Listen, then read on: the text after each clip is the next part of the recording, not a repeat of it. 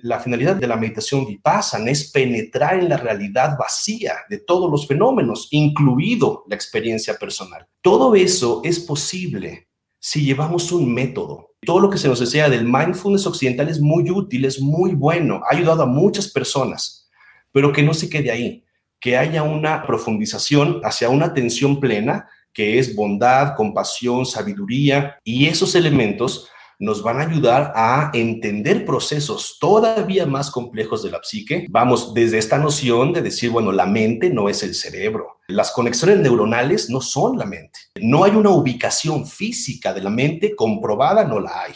Tener ese método de profundización nos ayuda a integrar ambas vertientes.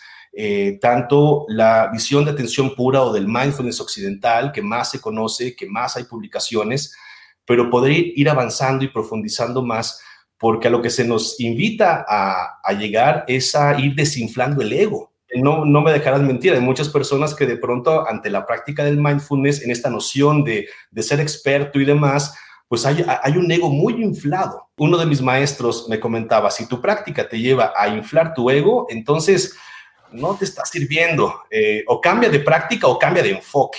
La invitación es a explorar ambos, no hacerse militantes de ninguno, es decir, no hacerse fanáticos de ningún enfoque, es, es muy importante y es esencial, porque si estamos practicando apertura y tenemos una visión restringida, pues es una contradicción de términos. En este episodio hablamos sobre psicología budista, diferentes concepciones sobre qué es la meditación, qué es mindfulness y la relación entre psicología y budismo. En la charla me acompaña el doctor Alejandro Chávez, cuenta con más de 20 años de experiencia en meditación, mindfulness y es autor de distintos libros sobre budismo.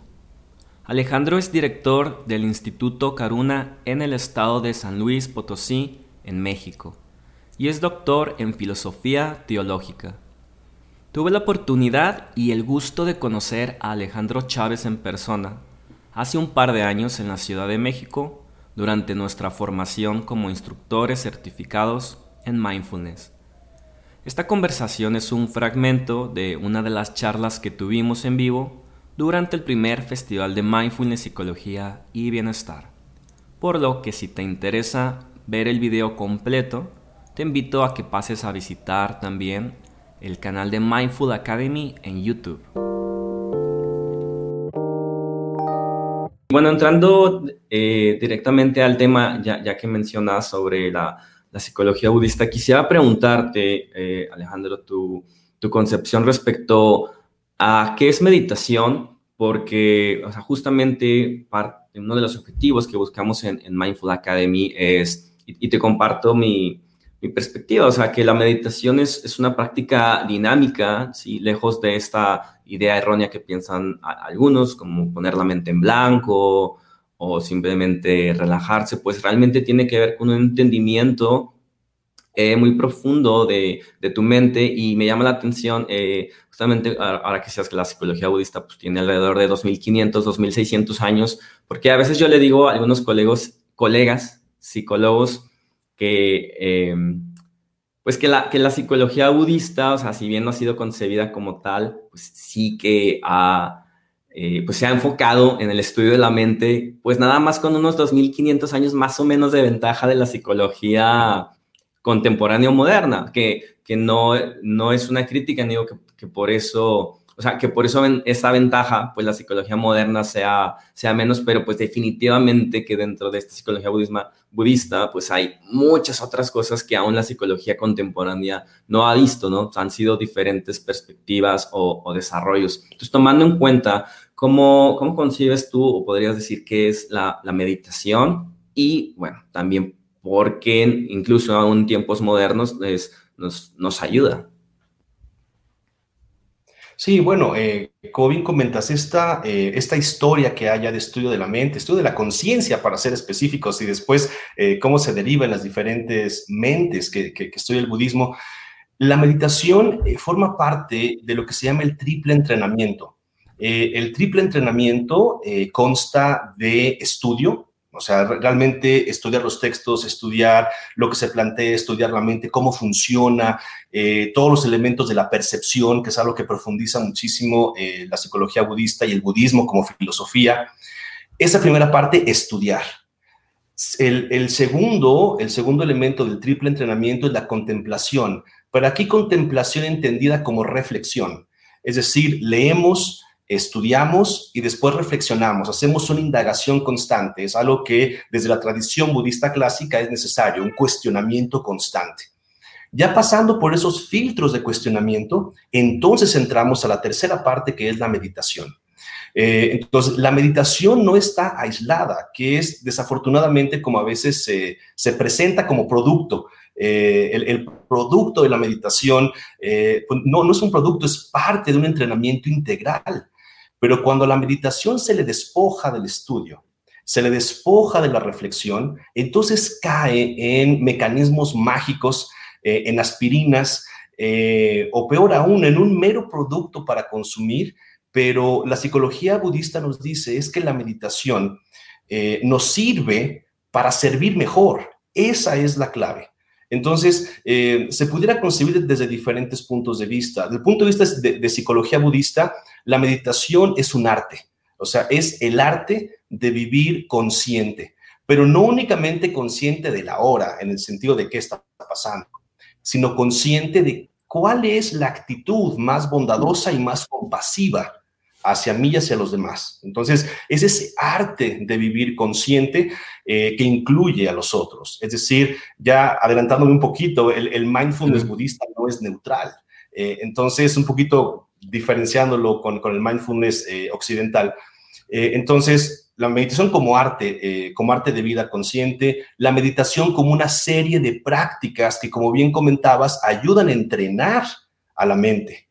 Eh, entonces, con un entrenamiento de, una mente que está todo el tiempo eh, ávida de algo, para enseñarle que esa sed, que esa avidez es ilusoria. Entonces, es un arte para vivir, es eh, un entrenamiento a partir de una serie de técnicas y también la meditación se pudiera tomar como un modo, o sea, cómo, cómo entro, cómo modulo la manera en que me integro a mi vida y tomo todo lo que me está pasando. Entonces, eh, tiene que ver con ese entendimiento eh, un poco más abierto, un poco más englobado en lo que es una, una vida integral. Y comentas un par de cosas que me parecen bastante interesantes, a ver, a ver si podemos, ah, digamos, como, como hacer esta, como esta, esta relación, porque como, como bien comentas, o sea, mindfulness, siempre digo que tanto para bien como para mal, se ha puesto de moda. para quien no conozca aún de mindfulness, pues la definición desde la psicología moderna más eh, simple, pues es la capacidad de traer la atención al momento presente con aceptación de, eh, pues de la propia experiencia. Y en este sentido, bueno, pues muchos de los eh, practicantes modernos eh, pues toman esta posición neutral, como, como tú comentas, donde es, simplemente estar atento de lo que surja. Y si bien sí trae beneficios, ha demostrado, trae beneficios a, la salud, al bienestar, este tipo de prácticas, eh, pues no, no debemos olvidar que al final, pues mindfulness es una práctica que pues se ha tomado a partir de la psicología budista, solo que se le ha eh, pues digamos, como quitado esta parte espiritual para mantenerlo neutral.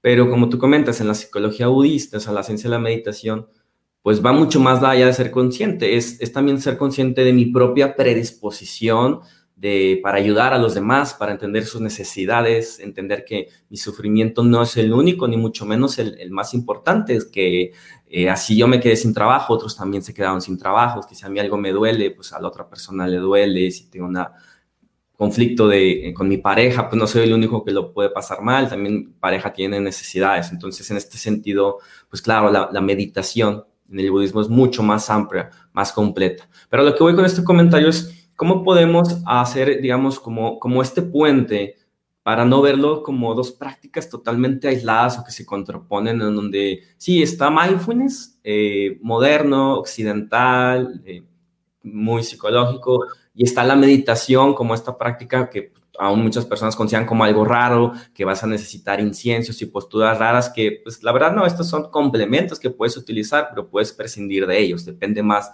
de tu mente y, tu actitud hacia los demás. Entonces, ¿tú, ¿tú, crees que se pueden como, como hacer este, puente de, forma que convivan estos dos posturas? Bueno, a ser una, una, excelente pregunta y es algo que, que, en realidad durante, durante mucho tiempo eh, me estuve cuestionando. El, el, al tener más experiencia, más, eh, más años, digamos, en la parte del mindfulness tradicional, el, el, de pronto observar el, mindfulness occidental, digamos, en, particular de toda la escuela de John Kabat-Zinn, eh, la referencia a los diferentes programas que derivaron de ahí. Eh, vamos, de alguna manera me, invitaron para, para, poder profundizar en ello, decir, bueno, ¿qué tanto eh, realmente pueden verse como dos escuelas distintas? Porque me ha tocado observar posturas muy radicales de ambas. militantes del mindfulness tradicional que dicen que lo nuevo no tiene nada que ver, militantes del mindfulness occidental diciendo que lo otro es mera creencia, es, es religioso. Entonces, eh, bueno, como, como buen budista, vamos a hacer puentes. Eh, y, sí tiene esta cualidad. Es decir, dentro del entrenamiento tradicional de la meditación budista, el mindfulness que conocemos como occidental, la neutralidad en la conciencia de la hora, es lo que se conoce como la atención pura. O sea, el, término es atención pura. La atención pura es una condición necesaria para la atención plena.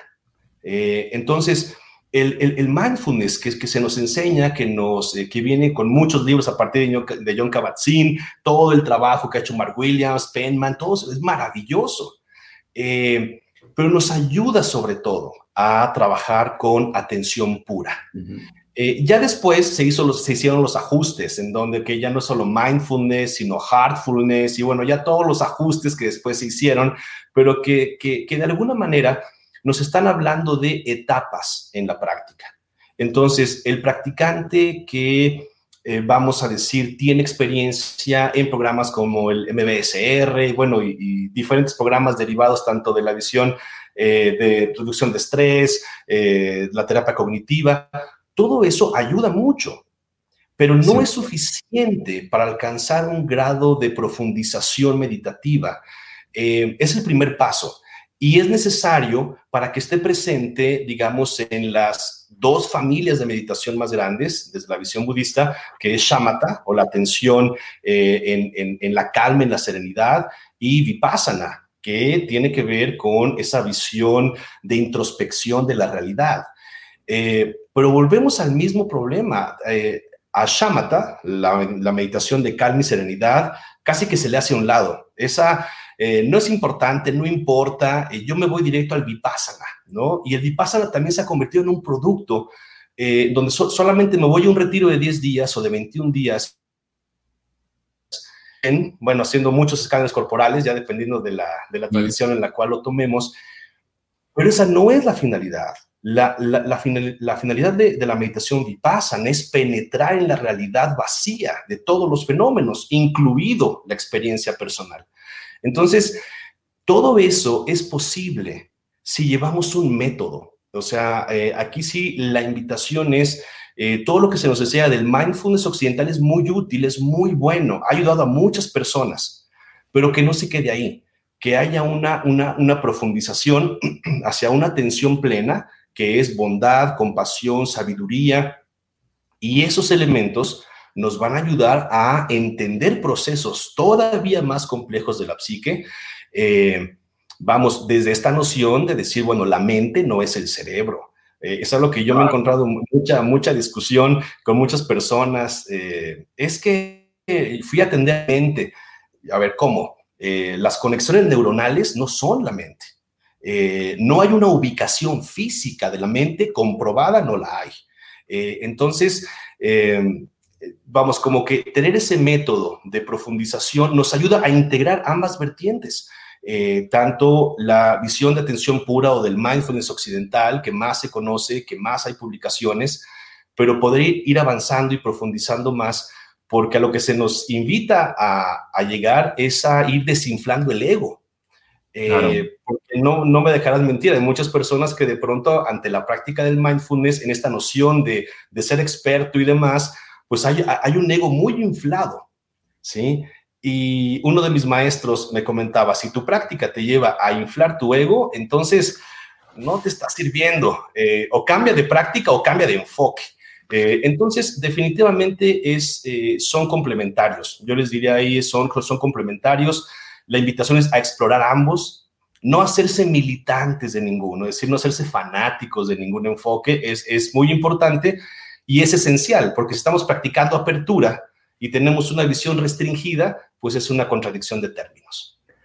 Permítame hacerte un, comentario y una pregunta. Por un lado, brevemente que estoy muy de acuerdo con lo que comentas de que la mente y el cerebro no son lo mismo, son fenómenos distintos y parece ser una observación más, pero o sea, creo, creo que es cada vez más importante porque en una cultura como la nuestra, la, occidental, que es como, ya no diría científica, sino como cientifiquista, así de, a ver, dime dónde, exactamente dónde está el objeto.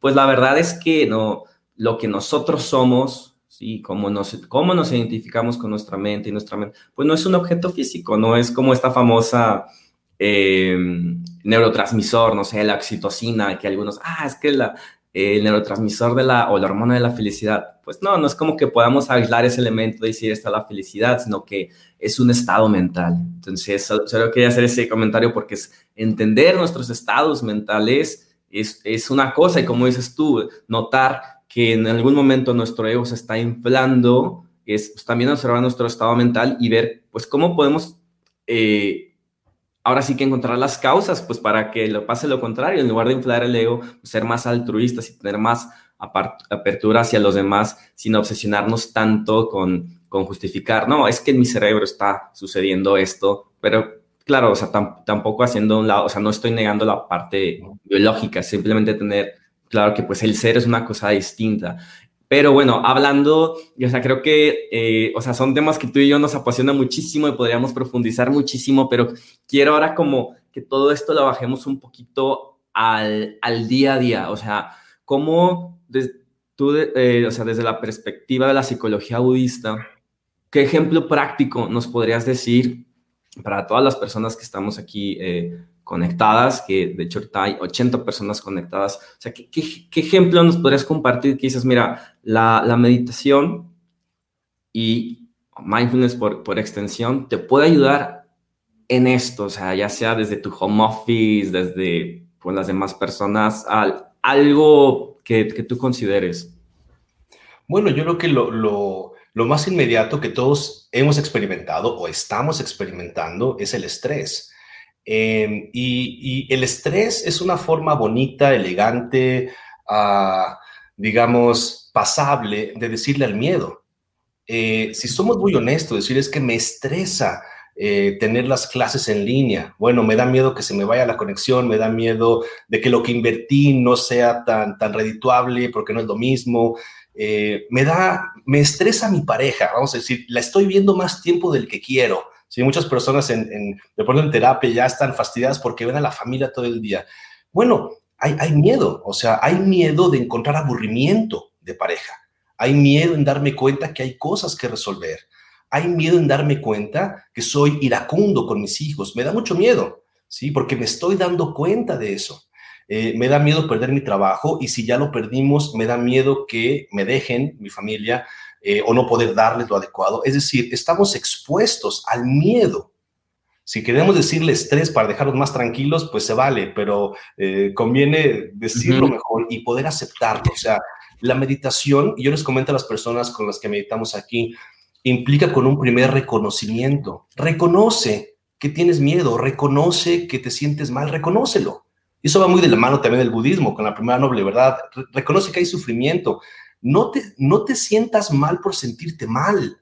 O sea, no estás fallando por sentirte mal. Nada más no te quedes ahí.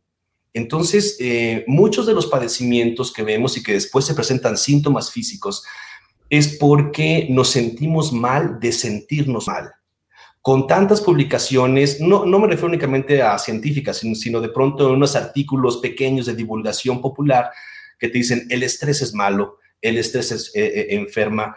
digo, no, el estrés, entendido como esta visión, digamos, saludable del estrés, del eustrés, pues nos ayuda a movernos. es parece que, o sea, que lo que nos daña no es propiamente el estrés, sino el estrés que generamos en torno a la propia concepción de estoy estresado, no debería sentirme así, debería ser el, el, empleado todo el tiempo con energía, ¿no? O la pareja perfecta todo el tiempo dispuesta a, hacer cosas nuevas, pero nos vemos eh, con, o nos identificamos con ese yo que no quisiéramos, como esa persona estresada que a veces se cansa como todo el mundo, que a veces se enferma como todas las personas, o que le fallan sus proyectos como absolutamente todas las personas, nos sentimos estresados y en lugar de decir, ah, pues, ok, ¿qué puedo cambiar? O déjame, me relajo. Me estreso de estar estresado, yo no puedo sentir esto, ¿no? O sea, somos muy prácticos. Bueno, y, es que esto lo lleva a una represión emocional impresionante, o sea, de, no te enojes, enojarse es malo, eh, no llores, llorar es malo, no, o sea, el llorar no es estar deprimido, el estar enojado no es ser intransigente, eh, o sea, el, manejo, el famoso manejo emocional, la inteligencia emocional no es otra cosa más que saber reconocer qué es lo que está pasando eh, y a partir de ese reconocimiento, pues pasar por ese filtro de decir, bueno, esto hacia dónde me está llevando, hacia dónde me está impulsando. Eh, esa trampa que todos hemos caído seguramente, que es la acción inducida por la emoción, que uno dice, oye, yo ni lo pensé, me salió esta cachetada me salió este golpe, me salió esta palabra dura, y uno dice, es que no lo pensé, no fui yo. Y uno dice, no, sí fuiste tú. Eh, nada más que fuiste tú desde un movimiento donde la emoción impulsa tu construcción de pensamientos. Eh, y obviamente verbalmente simplemente lo compartiste. Entonces, eh, es muy común, yo lo que he visto es muy común esa parte del estrés, cómo a partir del estrés nos peleamos con él, la información que tenemos sobre el estrés nos lleva a tenerle más miedo eh, y de pronto, vamos, tenemos esta, esta pandemia de los últimos meses, pero no nos damos cuenta que la enfermedad que realmente ha acompañado a la mente humana ha sido el miedo, un, un miedo derivado de la creencia del egocentrismo, que somos este yo, este yo pequeño. Entonces, eh, un poco es, si en estos meses eh, nos hemos sentido estresados, no es para darnos de latigazos de somos malas personas, es para comprenderlo, entenderlo y trascenderlo, eh, sin caer en necesito programar a mi mente para ver todo bonito. O sea, la meditación no es programación mental. La meditación no es colocar un filtro bonito. La meditación es ver la verdadera realidad de las cosas. Eh, eh, entonces, eh, cuando nos reunimos para meditar, es indaga, observa cómo está tu mente. No la quieras arreglar, solamente obsérvala. Y a partir de la observación se hacen ajustes. Entonces, eh, yo creo que el estrés que ha generado la violencia intrafamiliar, el estrés que ha generado, eh, pues, no sé, problemas cardiovasculares, eh, pues es miedo y, la invitación es ir más allá de él. obviamente, miedo aquí entendido como ese, ese modo mental de una sobreestimación propia, en donde todo se vuelve amenazante.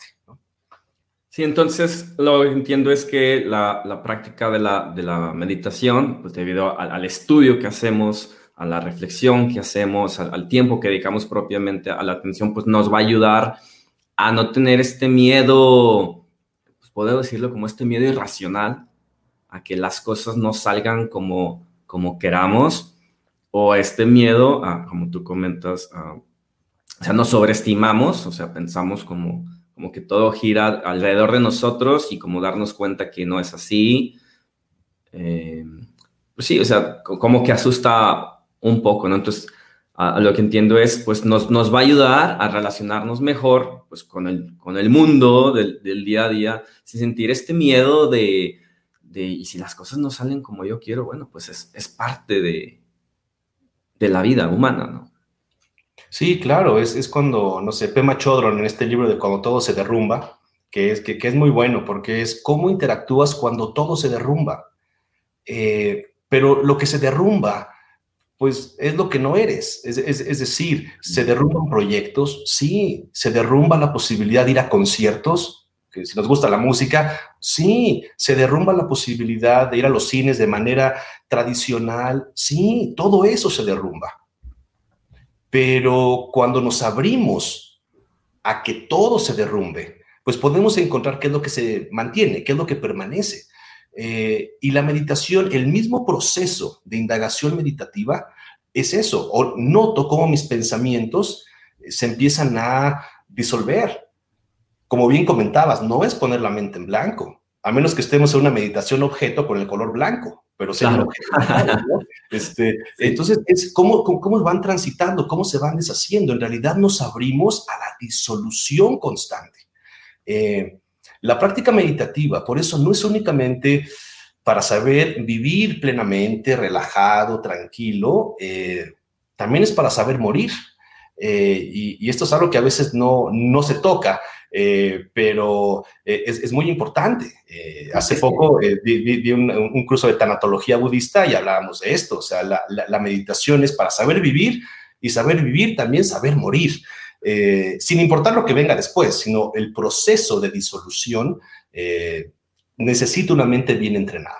Me gusta justo, o sea, que menciones, eh, por ejemplo, el tema de la muerte o como hace unos momentos mencionabas, o sea, que la meditación no es como un filtro para ver todo positivo, porque entonces nos, nos haces darnos cuenta que, pues, la meditación es de ahora sí que entender las cosas, o sea, pues la realidad, o sea, entender tal como es, como la muerte, pues un día nos vamos a, a morir, que no todo van a ser pensamientos positivos, y, o sea, y me parece muy importante mencionarlo porque entonces algunas personas también que tienen como cierto escepticismo a la meditación, por un lado están eh, que ya vimos que no es así, no es poner la mente en blanco. Ah, ok. Y hay otras personas que a veces me dicen amigos y se me hace muy curioso como, no, es que para mí es esto de, de estar todo el tiempo pensando positivo y todo el tiempo sonriendo y que todo va a salir, no es para mí, por eso no medito. Y yo siempre me quedo como, pero yo nunca he visto ninguna meditación que trate de eso. O sea, bueno, no, no, no, bueno, no en meditación, en el área de mindfulness ni,